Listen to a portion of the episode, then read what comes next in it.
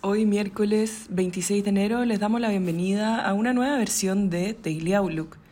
El tipo de cambio abre en 798,6 pesos bajo el cierre de ayer, con las bolsas globales y commodities mayormente positivos. Por su parte, el dólar index se fortalece 0,2% y la tasa del bono del Tesoro aumenta 2 puntos base, encontrándose en 1,79%. Hoy tenemos anuncios de política monetaria en Estados Unidos y Chile. Los inversionistas esperan que la Fed confirme que comenzará las alzas de tasa en marzo, pero por sobre todo hay expectativas sobre cualquier señal respecto a qué hará con su balance. En Chile, el mercado espera un alza de 125 puntos base, llevando la tasa de referencia a 5,25%.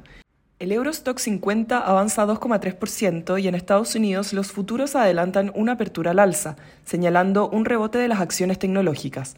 Por su parte, en Asia, los índices accionarios cerraron negativos, con el Nikkei rentando 0,4%, el CSI 300 de China 0,7%, mientras que la bolsa de Hong Kong mostró un avance leve de 0,2%.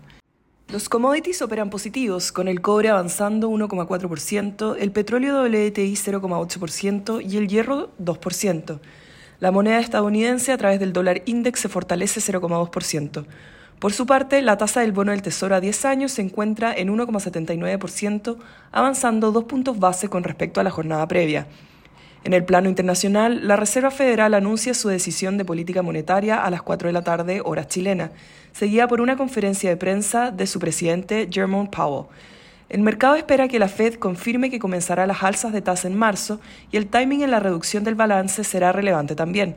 Los analistas del mercado ya esperan cuatro alzas para este año.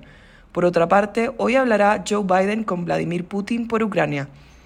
En el plano local, el Banco Central de Chile anuncia su decisión de política monetaria a las 6 de la tarde, hora chilena, donde se espera un alza de 125 puntos base. Por otro lado, la Convención Constitucional iniciará esta semana el debate sobre el sistema de pensiones.